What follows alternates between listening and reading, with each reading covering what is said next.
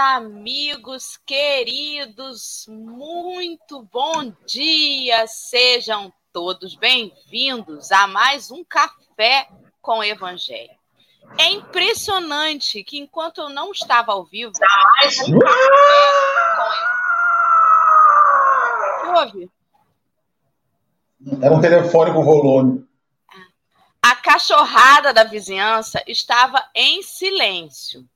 Foi a gente entrar ao vivo. Agora eles acalmaram. Mas, ó, começam, parece que sabem que a gente está no café.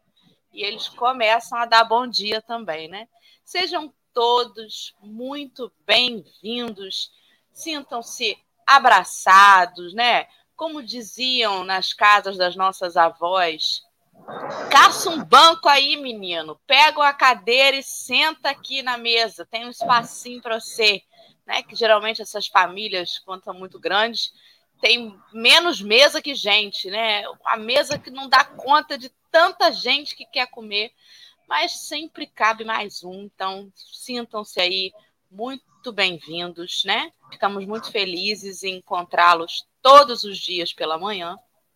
Hoje Vou começar aqui fazendo a nossa audiodescrição, já trazendo para os companheiros que ouvem o café, mas que não veem a nossa tela, né?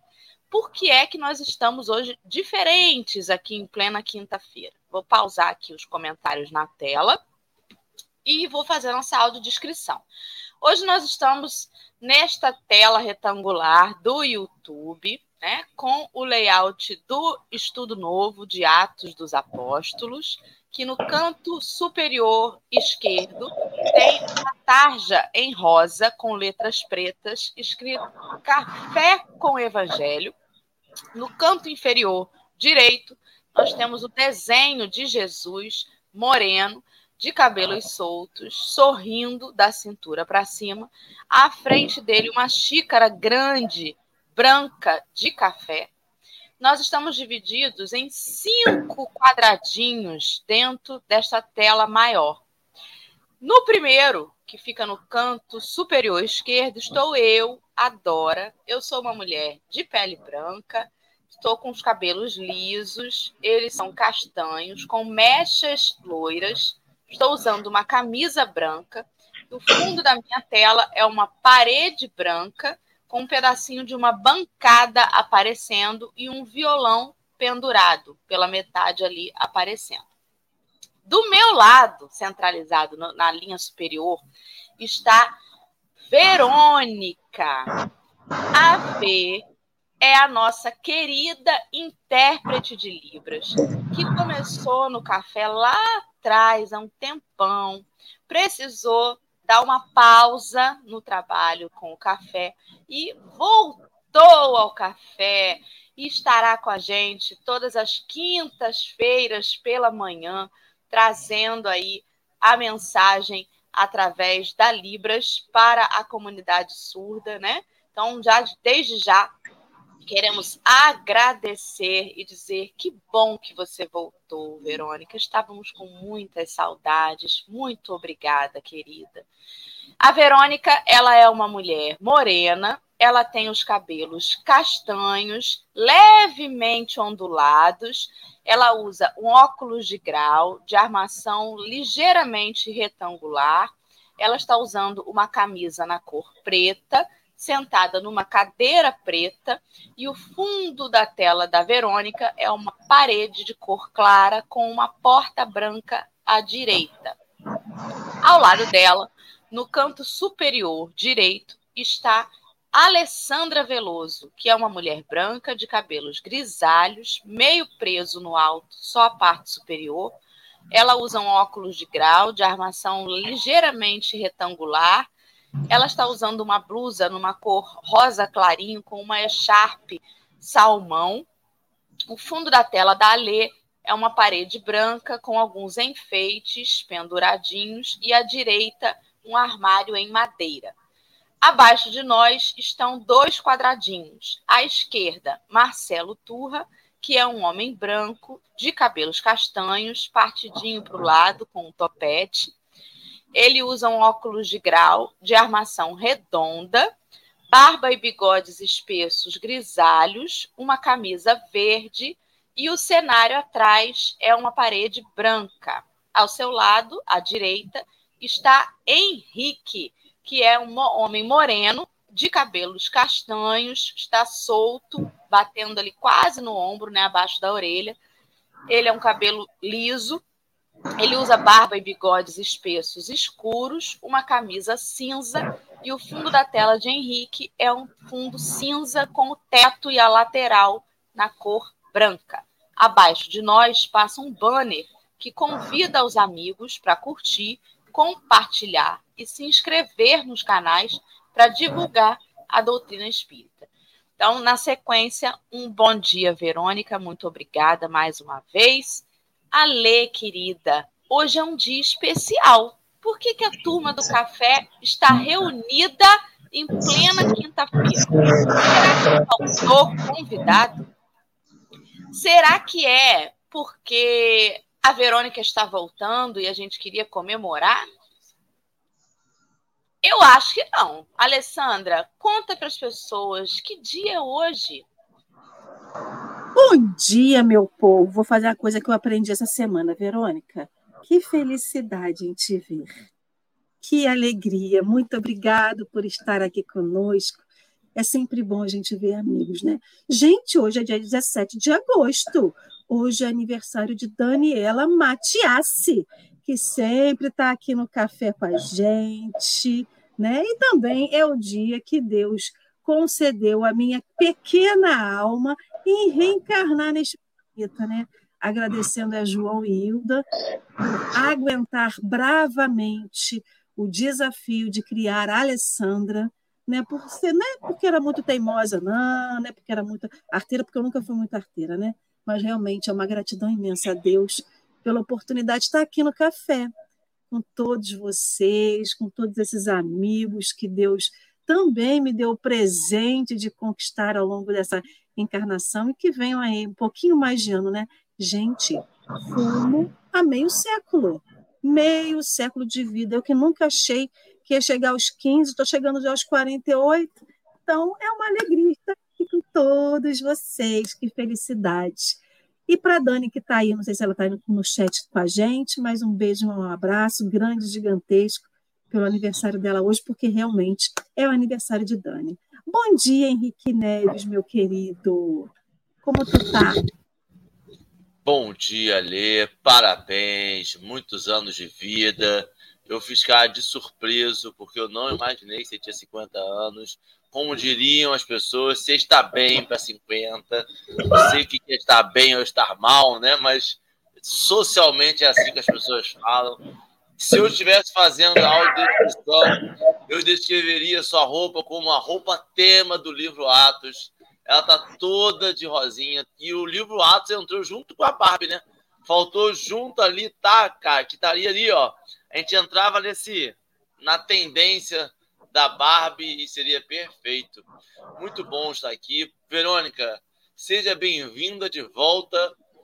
Se sabe dizer isso, porque pra gente você nunca saiu, Verônica. Uma na gente, né? Mas seja bem-vinda ao convívio novamente. Eu espero que você tenha paciência porque a gente não mudou muito. Infelizmente, a gente estuda sobre essa mudança, mas a gente ainda está ali trabalhando, tá? Muito obrigado. Marcelo, eu senti falta da audiodescrição dos óculos de armação verde escuro e hastes já madeiradas de bambu, porque são os seus óculos, são esses para mim. Eu não consigo escutar outro jeito senão esse. Bom dia, Marcelo. Exatamente, Henrique. Mas é isso daí. Verônica, alegria estar com você de novo. Muito tempo que nós não nos víamos. Alessandra, rumo aos 50. O que eu posso dizer é bem-vinda. Estou te esperando com muita alegria, porque eu já estou partindo para os 55 anos. E muda, minha amiga. Não tem essa muda, vai mudar. Uma noite de sono já é uma, um bem maior, um bem de consumo, sabe? Não ser convidado para uma festa já acaba se tornando uma alegria. Ah, esqueceram de mim, que bom, Senhor, eu não vou precisar sair, botar roupa, já é, tudo vai ficando uma. Aquilo tudo que você sofria antes dos 50 50, eu fui esquecido, eu fui preterido. Depois dos 50, é aí, graças a Deus que não me encontraram em casa para entregar o convite. Graças a Deus não fui convidado. É a gente fica insuportável depois de 50. É a verdade, seja dita. Mas é o bônus da idade, ou o ônus, eu não sei. Ontem, só para fazer um anexo aqui, eu levei a mamãe a uma geriatra que ela vai semana, é, de, seis, de seis, em seis meses, semestralmente. E a geriatra me falou, dona Jane, a senhora está ótima, está uma garota com 83 anos. Eu falei, garota? Ela falou, pois é, a geriatria hoje compreende que você se torna velho, um velho que não tem nenhum problema inserido com 91 anos, 92 anos. Se você é uma pessoa que envelhece sem uma doença, sem uma doença oportunista, sem coisas complicadas, com, com, complicação, a geriatra falou ontem, olha, a gente só considera que envelheceu de fato aos 90, 92. Que aí, independente de você ter uma doença ou não, seu corpo começa a entrar em desgaste final. E falei, você está falando, então a gente só tem nove anos pela frente de juventude ainda aproveita. E a gente vê isso, que as perspectivas de envelhecimento estão mudando, Henrique. Mas nós não estamos mudando nas perspectivas de melhora. A gente vive mais tempo e ao invés de nós acertarmos, a gente vive mais tempo para errar mais. É esquisita isso, né, gente? Vamos que vamos, que está na nossa hora. Vamos que vamos. Eu vou pedir licença aqui para os comentários que estavam na tela, só para a gente fazer aí a lembrança aos amigos que nós já colocamos o chat, no chat, é, o link que vai levar todo mundo para o texto de hoje, tá? Só lembrando a todo mundo, nós estamos estudando o livro dos Atos, capítulo 2, versículo 17, e o texto hoje chama-se Mediunidade tá? Então tá aí o link para você. Cada livro se encontra e teremos alegria em saber que você está participando, estudando junto e não apenas só ouvindo ou recebendo. Procurem estudar. É muito importante que cada um de nós faça os próprios passos nessa caminhada aí de refletir, né? E que a gente compartilhe essas reflexões. Então, Queremos agradecer desde já a colaboração de todo mundo, que eu sei que esse chat é participativo. E vou fazer a prece.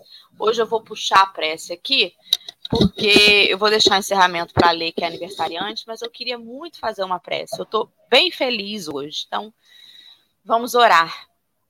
No início dessa manhã, Senhor, eu quero te agradecer. Meu coração se felicita muito pela grande família que nós formamos espiritualmente, entre tantos companheiros até que desconhecemos, mas sentimos tão presentes nos nossos corações, nos nossos pensamentos. Agradecer a esses amigos que se unem e perseveram nesse estudo, aos companheiros que se juntam a nós, auxiliando, como a V, a Dri, a Babi e o Alexandre. Especialmente nesse dia, Senhor, quero pedir, é, não quero fazer algo somente para a Alessandra, por ser nossa companheira aqui do café, mas é impossível não dedicar essa prece também a ela, que é uma amiga muito querida aos nossos corações, sempre pensando no próximo, que Jesus possa ajudá-la para que ela se fortaleça na sua caminhada, que ela possa saber o quanto ela é amada por todos nós. Eu quero agradecer, apesar do aniversário ser dela, pela oportunidade de conviver com ela. Obrigada, Senhor. Ainda que a minha prece seja um tanto egoísta, porque a gratidão é pela minha alegria em ter sua amizade, Perdoa, Senhor, essa minha essa minha fraqueza e volta para ela todas as bênçãos e para aqueles que, como ela, completam mais um ano de vida nesse mês. Muito obrigada, Jesus, que a gente tenha um estudo promissor, um estudo que nos fortaleça e que nos dê bom ânimo, como todos os dias tem sido. Que assim seja. Graças a Deus. Chorei, Alê. Emocionada de verdade, viu? Você é muito especial. Agora eu vou botar a Alessandra no canto. A, a todo mundo sem a, fora da tela. Vou botar, opa, perdão, o texto na tela com a nossa amiga Verônica. Nós estamos aí com a V à esquerda e o texto está à direita, num quadradinho menor, e vai passar aí o texto que Henrique vai fazer a leitura para nós mediunidade. E nos últimos dias acontecerá, diz o Senhor, que do meu espírito derramarei sobre toda a carne. Os vossos filhos e as vossas filhas profetizarão. Vossos mancebos terão visões e os vossos velhos sonharão sonhos. No dia de Pentecostes, Jerusalém estava repleta de forasteiros, filhos da Mesopotâmia, da Frígia, da Líbia e do Egito. Cretenses, árabes, partos e romanos se aglomeravam na praça extensa quando os discípulos humildes do Nazareno anunciaram a boa nova, atendendo a cada grupo da multidão em seu idioma particular uma onda de surpresa e de alegria invadiu o espírito geral. Não faltaram os céticos no divino concerto, atribuindo a loucura e a embriaguez à revelação observada. Simão Pedro destaca-se e esclarece que se trata da luz prometida pelos céus à escuridão da carne desse dia, desde esse dia, as claridades do Pentecostes jorraram sobre o mundo incessantemente. Até aí, os discípulos eram frágeis e indecisos. Mas, dessa hora em diante, quebram as influências do meio, curam os doentes, levantam o espírito dos infortunados, falam aos reis da terra em nome do Senhor. O poder de Jesus se lhes comunicara as energias reduzidas. Estabelecera-se a era da mediunidade, alicerce de todas as realizações do cristianismo através dos séculos. Contra o seu influxo, trabalham até hoje os prejuízos morais que avassalam os caminhos do homem mas é sobre a mediunidade, gloriosa luz dos céus oferecida às criaturas no Pentecostes, que se edificam as construções espirituais de todas as comunidades sinceras da doutrina do Cristo. E é ainda ela que, dilatada dos apóstolos ao círculo de todos os homens, ressurge no Espiritismo cristão, como a alma imortal do cristianismo redivivo. Emmanuel.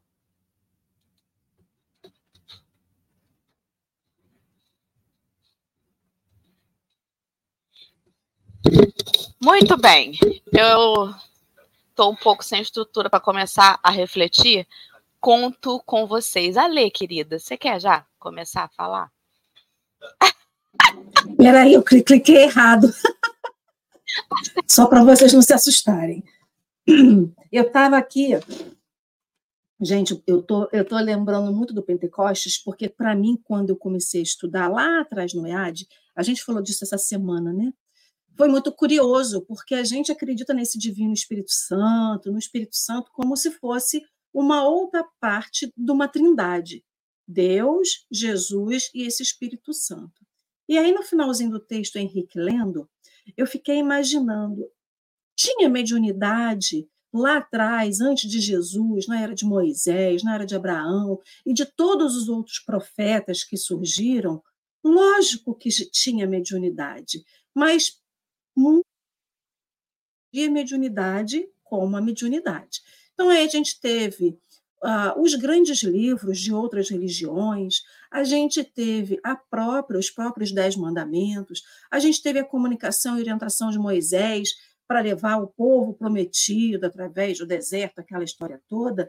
Isso tudo era a comunicabilidade entre aquele indivíduo e o plano espiritual que permitia que ele pudesse estar ali guiando algum povo ou fazendo algo é, e de bom para uma coletividade, para uma comunidade.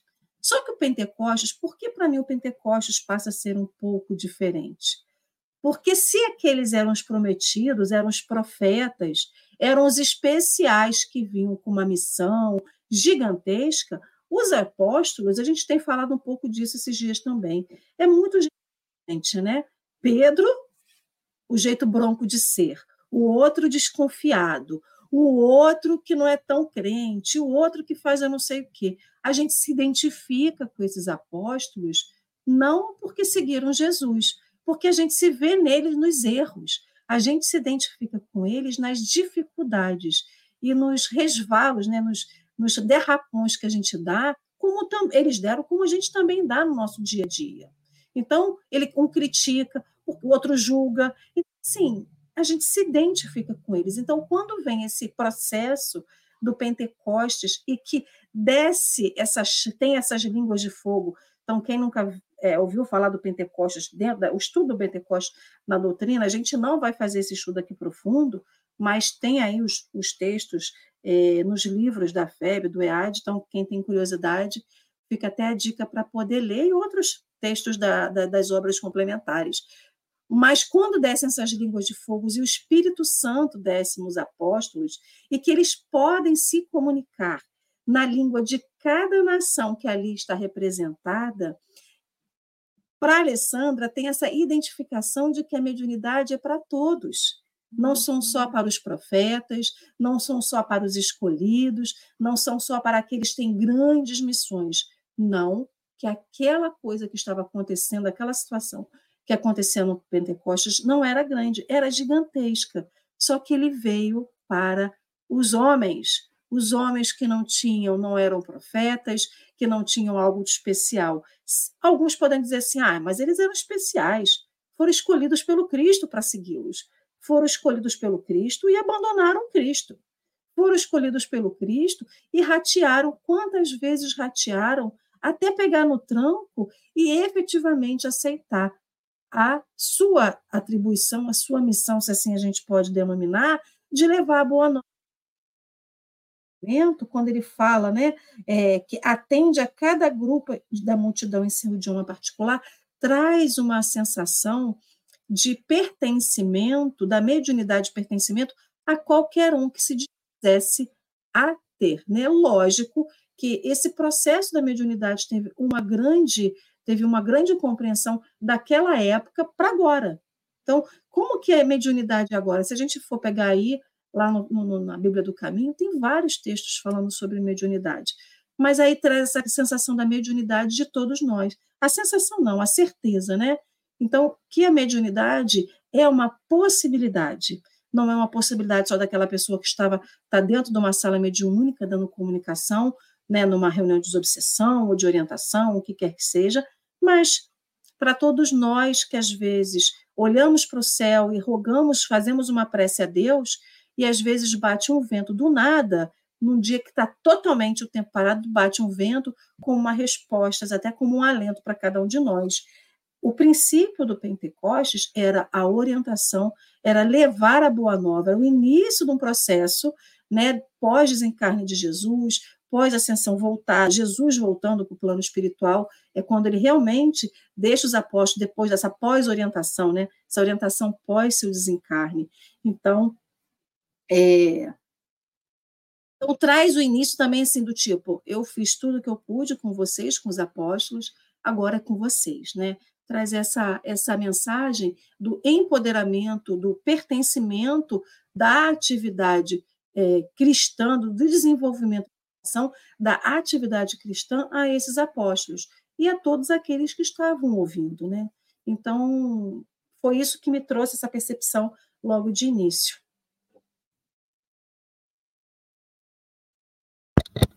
Marcelo? É, eu estava pensando, é, tem uma coisa que nós ach, não é, precisamos falar muito sobre evangelho, que o Cristo, ele revisa e aperfeiçoa, mas não nega as questões an, an, an, antigas. Né? Quando você vai estudar o Evangelho, você vê que todas as anotações que o Cristo fala estão tiradas do Velho Testamento. O Cristo era um judeu, o Cristo era uma pessoa que, que sabia da letra, conhecia a palavra. Então ele afirma todas aquelas anotações do Velho Testamento.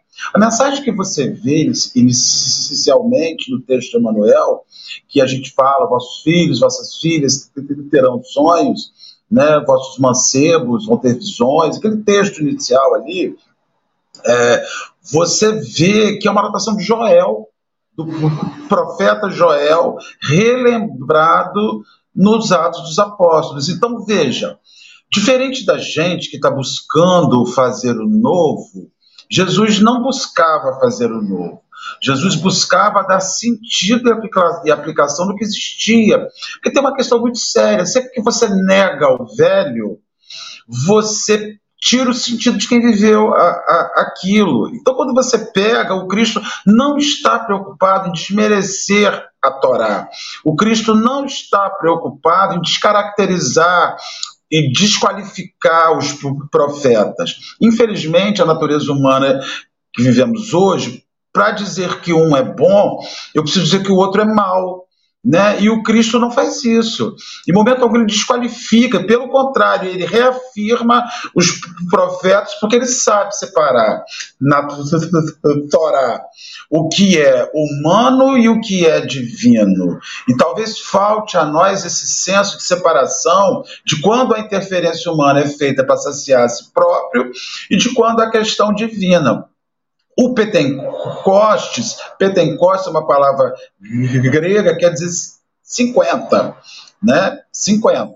Então, atribui-se, estava dando uma pesquisada, atribui-se que o Pentecostes ressalta que logo após o êxodo, saída de Moisés do Egito, com os hebreus para formar a Palestina, a terra prometida, 50 dias depois dessa saída, o Moisés sobe ao Monte Sinai e lá recebe os Dez Mandamentos. Então começa-se, porque é, todas as celebrações judaicas são celebrações, todas as festas judaicas, elas têm um marco.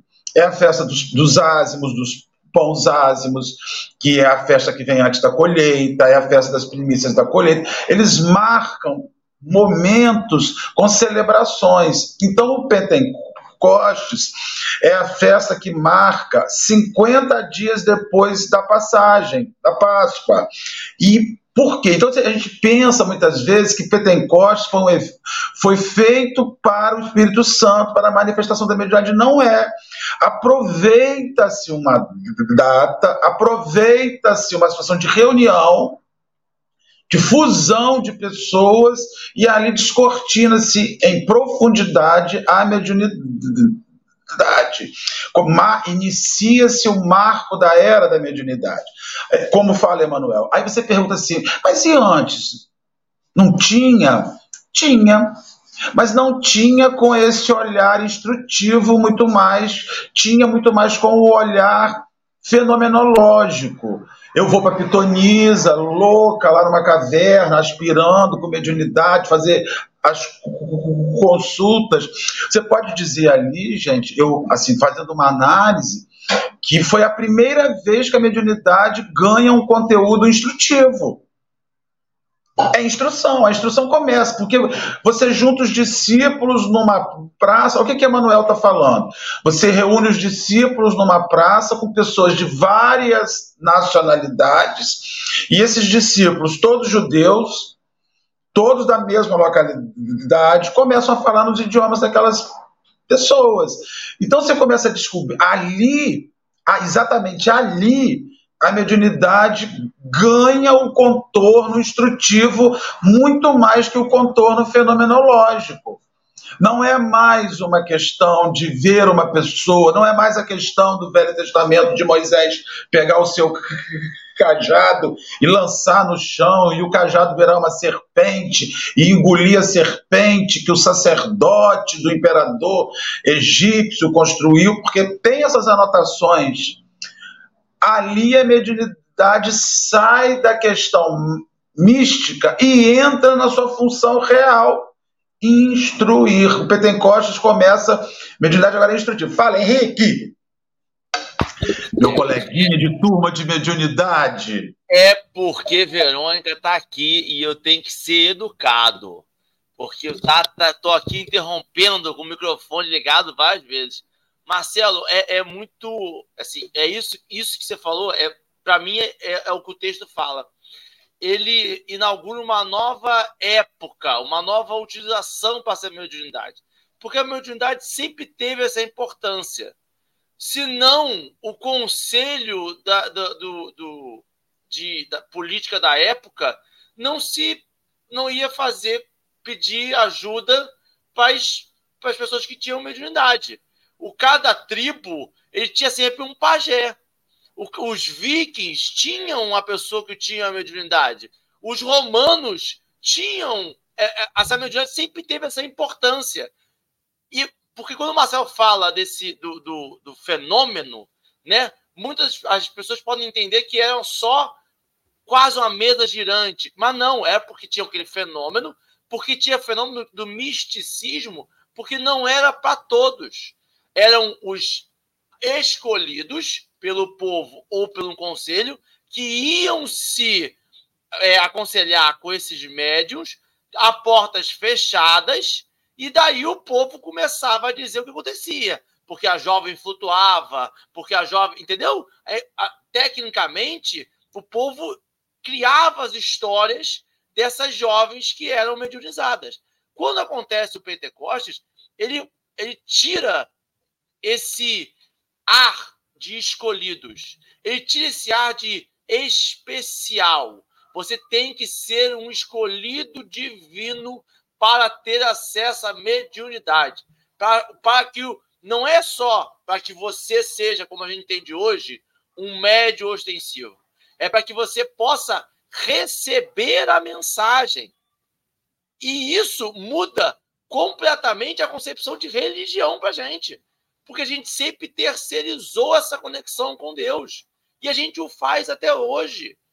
Por que a gente não pode? Porque a prece do pastor, a oração do pastor é mais poderosa que a nossa oração, que a nossa prece. Porque a prece do Papa é mais importante do que a nossa, porque ele é um escolhido de Deus, porque ele é um.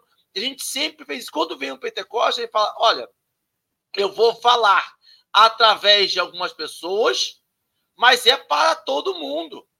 Eu não vou falar somente para o Marcelo e o Marcelo vai transmitir a minha mensagem. Se eu tiver que falar com Dora, eu vou falar, talvez utilizando o Marcelo, mas diretamente com Dora. Isso inaugura uma nova época e talvez por isso seja tão escante... escanteado, deixado de lado essa face, esse lado de que a gente não precisa de uma hierarquia tão grande para chegar a essa mediunidade, para ter acesso a essa mediunidade. Né, Marcelo? E aí vem o espiritismo, né? Que destrói mais ainda, né? Ele não precisa nem do orador.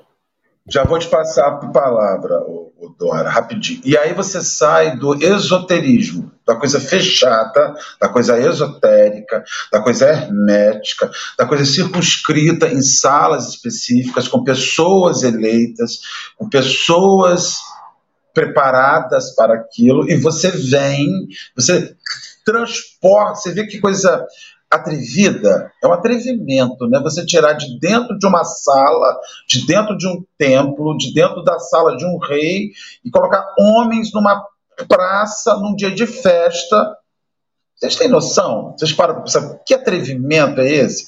Você tirar aquilo de uma sala santa e botar aqueles homens sentados nas vias públicas, recebendo espíritos, abrindo suas consciências, fazendo suas glândulas pineais pulsarem, porque mediunidade é uma coisa fisiológica, é uma coisa física, não é uma coisa mística, como se imagina, ela está associada a uma a, uma, a um favorecimento fisiológico, se você não tiver uma constituição fisiológica, quando você diz assim, ah, todas as pessoas são médios, isso é fato.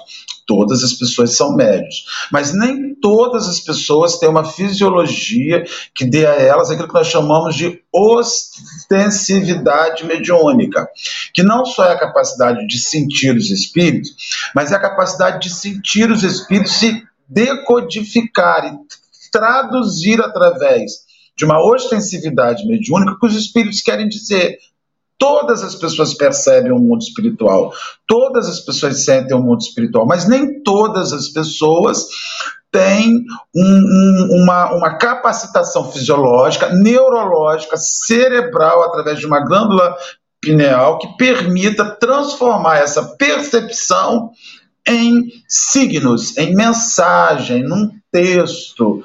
Né? O médium é aquele indivíduo que tem essa percepção, entretanto, ele consegue, através dessa percepção, transformar isso em, uma mensagem, uma coisa corporificada. Então é diferente o médium que tem um arrepio, que sente uma presença, isso é, é o natural para a maioria das pessoas, do médium que sente isso e transforma isso através de uma percepção, de uma capacitação física em uma mensagem, um querer dizer algo e um transferir algo. E eu já falei, a cota que eu tinha para falar hoje, Dora, por favor, querida, fale alguma coisa. Está tão depois das suas lágrimas, nada mais foi dito. É, é um tema que eu confesso a você que eu, eu, não, eu não me sinto segura para falar, né? Afinal de contas, vocês três, né, Alessandra, Marcela e Henrique, são estudiosíssimos da mediunidade. Eu sei muito pouco. Vocês três estão me ensinando. Mas o que eu já aprendi a fazer aqui no café, e que, aliás, é, é, é uma coisa assim que, que quando eu vejo, eu estou fazendo isso com todos os textos, né?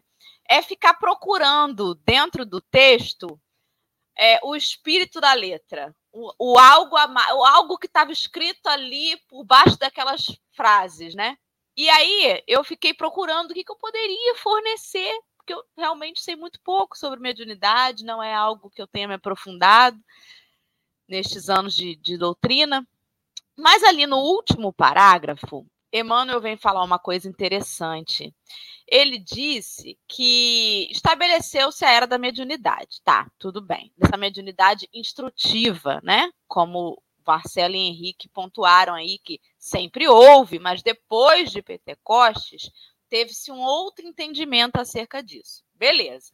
Emmanuel diz, porém, que contra o seu influxo trabalham até hoje os prejuízos morais que avassalam os caminhos do homem. Homem, né? O ser humano sempre, né? Causando prejuízo. Mas é sobre a mediunidade que se edificam as construções espirituais de todas as comunidades sinceras da doutrina do Cristo. O que, que é que ele quis dizer com isso? Que não é possível, pelo meu entendimento, tá? Que não é possível estabelecer-se uma comunhão sincera com a doutrina do Cristo sem a interferência, sem a inspiração dos companheiros espirituais. Por que é que as coisas não andam melhores e por que é que a gente não recebe melhor essas inspirações? Conta dos prejuízos morais causados por nós mesmos. Então, é impossível. Ah, a gente está dizendo que a gente não consegue caminhar sozinho, Dora. A gente é muito pequeno ainda. A gente precisa de instrução. É como se eu pegasse um monte de crianças. As crianças conseguiram sobreviver na floresta 40 dias. Mas não iam conseguir muito além disso, talvez. É difícil. Gente, são crianças, precisam de instrução. Se eu não instruir as crianças, se eu não falar, né, estuda, come verdura, não vive só de, de sucrilhos, as crianças vão, né, no meio da mata. Se fossem minhas crianças, só iam ter verde para comer. Nossa Senhora! Não iam durar, né? Porque não gostam do verde. Mas, hein, calma, senhor. Estamos com Verônica aí. Peraí. E aí, eu fico pensando que nós, ainda que nos rebelemos, que neguemos e, dize, e dizemos, não, fui eu sozinho. Porque quando é para o bem, a gente diz que foi a gente. Você viu como eu falei bem? Você viu como eu fui ótima? Mas quando é um tropeço, a gente arruma um espiritinho para culpar, né? Não, eu não estava sozinho. Você viu? Eu não sou assim. Com certeza eu estava com alguém ali. Porque a gente quer só o ônus, né? O, o bônus, aliás, da, da, dos momentos. O ônus a gente quer terceirizar para a espiritualidade. E é só isso que eu consegui agora, nesse momento, né? Embevecida com o conhecimento de vocês, pensar do texto. Henrique, fale e devolva para ler. Vou devolver para ler, porque ali é a convidada especial do dia. Ah, Dora, é isso, isso que você falou muito, é, é interessantíssimo, porque eu acho que inaugura uma nova época, uma nova utilização da mediunidade, porque sai desses assim, a, a, gente entenda, para mim, eu entendo, com uma caminhada evolutiva. Né? O nosso espírito, agora aqui encarnado, materializado, material, ele tem uma caminhada evolutiva. Nesta caminhada evolutiva, a minha convivência com espíritos, a minha convivência espiritual tende a ser amplificada. Ou seja, eu tendo a minha vivência tende a ter uma convivência com espíritos sempre cada vez maior. Eu, enquanto animal, eu via nada. Aí eu vou, vou, vou aumentando, aumentando, aumentando, até um dia em que eu veja toda hora, o tempo todo, todo, todos os espíritos. Eu vou baixando frequência, aumentando frequência, vou modulando, eu vou administrando aquilo ali, aquele minha, aquela minha potencialidade latente, que hoje ainda é latente, mas que eu vou criando ferramentas para utilizar. É isso para mim que essa nova esse Pentecoste inaugura.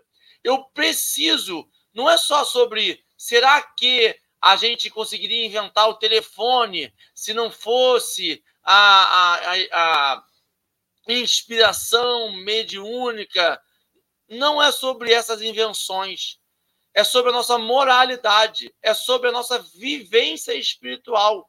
Eu preciso abrir o meu leque, a minha consciência agora aqui, de que tem a mais, de que o, que o universo é maior, que está em expansão eternamente e que aqui eu sou a vírgula de uma nota de rodapé, que tem muito mais coisa além disso, de que as minhas ações influenciam em mim, influenciam a mim, influenciam ao próximo. Para mim, essa mediunidade, quando ele inicia, ele para de ser os escolhidos e chama a mediunidade de trabalho. É para todo mundo. Não só para todo mundo para vulgarizar, é porque todo mundo precisa. Não só mais o governador da cidade para saber se está bem, se vai para a guerra, se não vai para a guerra, se vai ter colheita, se não vai ter colheita. É porque a Dora, às vezes, precisa de uma palavra de incentivo para levantar. A Lê precisa de uma palavra de incentivo para poder comemorar o aniversário dela. Ir para boate, ir para comemorar a vida. Ah, o Marcelo precisa de uma palavra de incentivo para poder fazer um tratamento. Entendeu? Então, é tudo isso. Aí mostra, a, além de a vulgaridade, não, mas a importância, sabe? Lembra aquele, aquela regra que Jesus falava sobre quanto mais se dá, mais se tem amor, quanto mais se dá amor, mais se tem amor, quanto mais se ama, mais se dá. A mediunidade é a mesma coisa.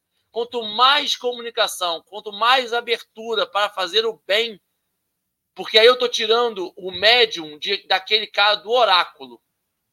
Eu estou colocando o médium como um trabalhador.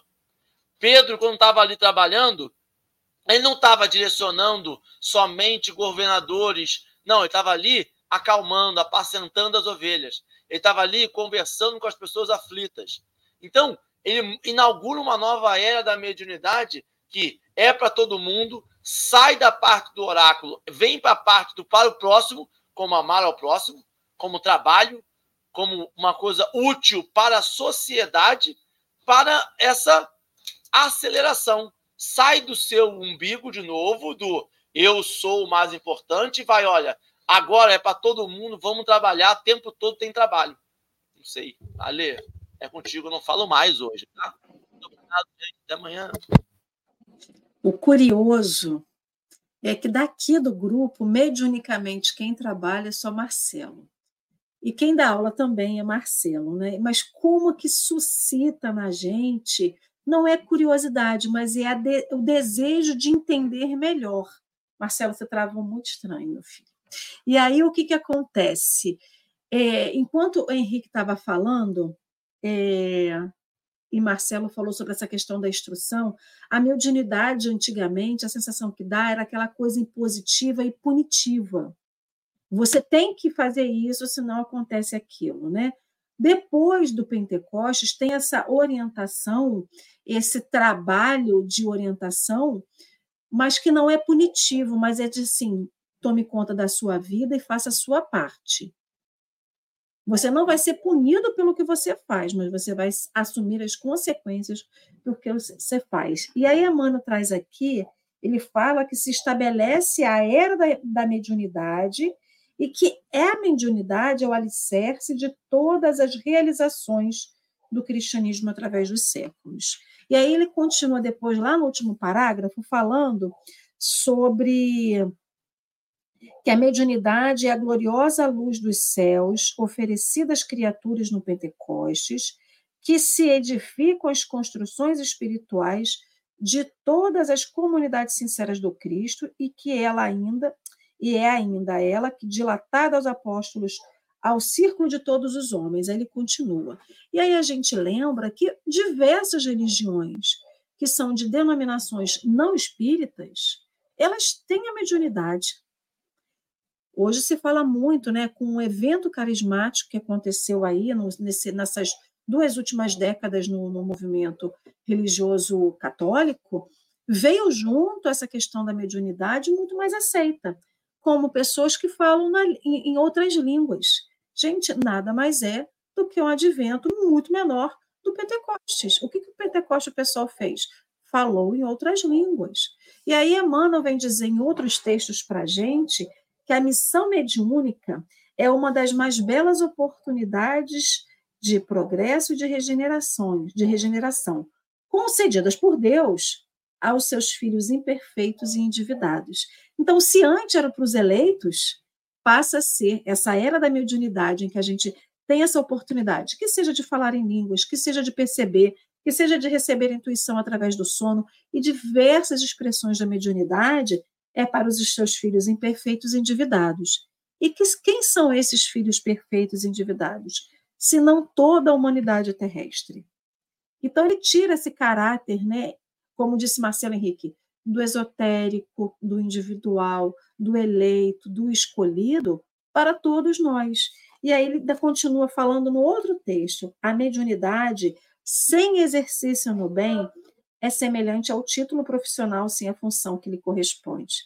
Então, assim, mediunidade sem trabalho não é nada, não é nada. E eu lembrei de alguns testemunhos de pessoas que não são do movimento espírita, não trabalham no espiritismo, mas trabalham com a sua mediunidade, que a elas foi concedido um benefício de perder a mediunidade no meio do caminho. Para mim, acaba sendo um benefício uma, e uma misericórdia de Deus. A pessoa explorou a sua mediunidade de uma forma totalmente inapropriada, para ganhar dinheiro, para ganhar status, para se fazer conhecida. E ela que tudo via, que tudo sentia e que tudo ouvia, passou a não sentir nada. Ela falava assim: eu estou que nem uma parede, em, eu vejo só uma parede em branco, eu não vejo nada. Então a gente também percebe que o exercício da nossa mediunidade, seja ela de qual grau for, mais ostensiva ou menos ostensiva, ela para ser trabalhada para o bem, como a gente recebeu, de uma forma gratuita, de uma forma honesta, né? Porque mediunidade que se conquista, né? que se adquire, que tem esse benefício, já que são para os filhos imperfeitos, é o progresso que todos nós queremos. Quando a gente usa ela de uma maneira inapropriada, a gente também assume as responsabilidades por isso, né? E eu vi que a minha internet está travando. Então, é, é sobre um pouco sobre, é para todos, para trabalhar no bem, e não é trabalhar no bem do meu bolso, não é trabalhar no bem da minha individualidade, mas é trabalhar no bem para todos, é trabalhar para o próximo, né? Porque a mediunidade que a gente tem e que a gente trabalha é para auxiliar. E a gente não auxilia só encarnada, a gente esquece disso, né? Muitas das vezes a gente fala da mediunidade como se fosse só auxílio a quem está encarnado. E aí a gente lembra que a mediunidade é exercício no bem para aquele que também está desencarnado, porque ele também precisa. Eu não sei se eu viajei muito. Dora, Henrique, Marcelo. A hora voou, né? Voou-se. Eu não tenho mais nada a acrescentar. E quero lembrar que a Lê dá aula no ESG 3, que é o tomo que trata sobre mediunidade. Então, não joga só para Marcelinho, não, que a senhora dá aula de mediunidade também. Então, nem que assim me afastei do, do ESG 3, estou só no EAD 1, mas eu já fiz o ESG 3 também. Marcelo, suas considerações finais, por favor. E eu gostaria de encerrar, vou puxar para o livro dos médios, porque o livro dos médios é o moderno Pentecostes, é o Pentecostes do século XIX. Porque é, quando nós começamos hoje a, a, a, aqui, antes de nós iniciarmos, Verônica pediu para que nós respeitássemos a fala individualizada para não atropelarmos. Ou seja, a pessoa tem que relembrar aquilo que já foi dito. Quando você pega o espiritismo hoje e trata o espiritismo como algo novo, de fato ele não é algo novo. Ele é algo que já existia e que funciona como Verônica. Está relembrando a gente do que a gente precisa saber, que já sabia desde lá traz. Se nós não tivéssemos, enquanto cristãos, nos perdido depois de Pentecostes, nos perdido pelo orgulho, nos perdido pelo egoísmo, nos perdido pelo enriquecimento ilícito, usando os recursos mediúnicos, nos perdido na vaidade, esse mundo de provas e expiações já teria avançado para a regeneração há mil anos. Porque tem dois mil anos que foi aberta a porteira da instrução mediúnica. O que, que nós fizemos depois da instrução mediúnica? Começamos a caçar médios na Idade Média. Nós temos 1.500 anos de Idade Média, gente. Caçando pessoas que tinham relação com a mediunidade. Matando pessoas que se apresentam, que questionavam. Então, quando você vê, você, nós, por 1.500 anos, o contato instrutivo foi vetado. Foi atribuído aquilo que Henrique estava dizendo, com exclusividade a uma voz dentro de um templo que tinha ligação, que era direta com o mundo espiritual. Então, qualquer pessoa que não buscasse essa voz, que fizesse um contato pessoal estava tendo uma relação com o mal e era queimada. As bruxas, as pessoas que eram chamadas de bruxas, eram queimadas na Idade Média, eram aquelas que ousavam buscar a sua relação com o mundo espiritual, sem que isso passasse por um, um, um, tempo. Então, quando você tem o livro dos médiuns hoje, a doutrina espírita, você tem um novo Pentecostes Costes. Estudávamos há algumas semanas com um grupo sobre lugares assombrados. A gente ainda precisa dizer hoje que não tem lugar assombrado. Que o lugar assombrado é um lugar que é onde se associa um espírito que de alguma maneira teve vínculos emocionais, re rejeita essa nova vida espiritual, quer se manter ali. Então você vê que você está precisando relembrar coisas que já são faladas há dois mil anos lá, que olha, é o.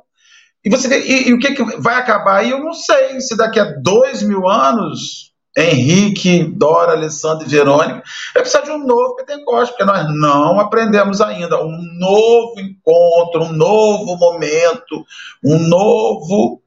Tudo de novo, né? Foi muito bom estar com vocês, muito bom conversar com vocês, deixar correr solto o que a gente quiser em qualquer faz de conta, a gente apronta. Foi muito bom mesmo estar com vocês, falando sobre mediunidade. Eu aproveito para dizer a vocês, os companheiros que nos assistem, que estudam diariamente com o, o café com, com o Evangelho, todos os dias, procure uma casa espírita, aprofunde, olhe nos olhos do seu instrutor, do seu facilitador encarnado, converse com ele, Pergunte, sacie suas dúvidas, crie dúvidas. Crie dúvidas para as pessoas, importante para que a gente siga, né? Muito bom. Verônica, bom estar com você de novo. Marcelo, você falando, eu como hoje adequando para o tempo de hoje, o espiritismo fez como aquele resumo da temporada anterior que ele dá aquela acelerada. Você vê que começou com mesa batidinha de porta, de, de da madeira, foi para mesa, foi, aí foi para várias mediunidades, até a comunicabilidade, né, até a psicofonia. Até... Então, você vê que acelerou o processo, sabe? Quando você faz resumo, resumo a última temporada na Netflix ou nessas, nessas coisas, ele dá aquele resuminho de, ó, a gente passou por isso, passou por aquilo, passou por aquilo outro, e estamos aqui já, hein? E começa daqui. E daqui você conta, conta a sua história. Porque é isso que você falou mesmo. A gente teve anos, anos, anos arquitetando. E aí a gente pega um Chico Xavier que teve que provar a comunicabilidade com os espíritos. Olha aqui, olha que coisa. E se nós estamos falando em, em coisa, nós estamos falando de 1600, 1960. Não estamos falando do livro dos espíritos, não, estamos falando de 1960. 1960 foi ontem, gente. Foi ontem. E a gente ainda está tentando ver, ainda, ainda, ainda fala, ainda é tabu para algumas pessoas. Assim, no sentido de que, será que é verdade? Mas será que. Então a gente vê que a, a caminhada é longa ainda. E aí, se o Marcelo falou que será que daqui a dois mil anos, eu digo, sendo audacioso, digo, daqui a dois mil anos nós teremos um novo Pentecostes, porque o ser humano é um negóciozinho único da dificuldade dessa aceitação, porque eu tenho quase certeza, eu só espero não estar aqui no novo Pentecostes, que eu sei que eu estava no último. E agora já estou no segundo. Eu quero saber se eu participar de três Pentecostes, eu peço música no Fantástico, de repente, né? Quero agradecer a todo mundo que esteve com a gente nessa quinta-feira tão especial, principalmente Verônica, que está de volta. Obrigada, querida, mais uma vez. Alê, meu amor, desculpa eu começar. Não tinha intenção de chorar, obviamente, não vou fazer premeditado, mas me emocionei de verdade. Quero que você tenha se sentido muito abraçada hoje aqui por todos nós. E vou deixar com você suas considerações finais e a prece, por favor. Não, no final é só agradecer, né? É, Deus sabe o que faz na nossa vida, a gente que não sabe o que, que tem pela frente, a gente renega tudo que a gente tem. Então, Deus foi muito misericordioso comigo. Eu não tenho o que reclamar, né? Vim na família que eu precisava, tive os pais que eu precisava, tenho irmãos, meus sobrinhos que eu preciso, que eu amo, tenho os amigos que eu preciso e tenho a doutrina que me acolheu e que me ajuda a seguir adiante. Então, é só agradecer, né, gente? A gente realmente, eu realmente gosto de comemorar meu aniversário. Eu fico imaginando a alegria dos pais que eu tive, das mães que eu tive, das pessoas recentes, né, que estiveram na minha vida nessa última encarnação, que estão no plano espiritual. A minha avó, que é a mãe do meu pai, era minha madrinha, que adorava comemorar aniversário. O quanto ela é feliz pelo fato de eu estar viva ainda. Então, eu tenho que ficar feliz, né? De vez em quando é, vem um vendaval, um tsunami que sacode a gente no meio do caminho, mas a gente tenta ser que nem o bambu, né? Que vai desenvolvendo os nós ao meio do caminho para poder deitar, né? Ir junto com o vento, mas não quebra, depois ele volta. E a gente assim vai seguindo, né? Então, é, eu, Alessandra, ainda estou médium poste, que é a brincadeira que a gente tem lá na SESC, ou seja, aquele médium que só de vez em quando sonha, aquele médium que às vezes sente um arrepiozinho, ou seja, que não é ostensiva, né? E agradeço a Deus por assim ser até hoje, não sei daqui para frente, mas a gente tenta se conectar com o plano espiritual através da prece, através do nosso anjo guardião. Então, para você que está em casa, que, ah, mas eu queria tanto ouvir, eu queria sentir, a gente tem aí o livro da natureza escrito para a gente. Então, fique debaixo do sol, fique lá no meio das árvores, das plantas, do mar, do rio, da cachoeira, do que você tiver perto de você. Tem o sol, tem o céu imenso. Eu não tenho nada, Alessandra, eu não tenho mar, não tenho rio, não tenho cachoeira.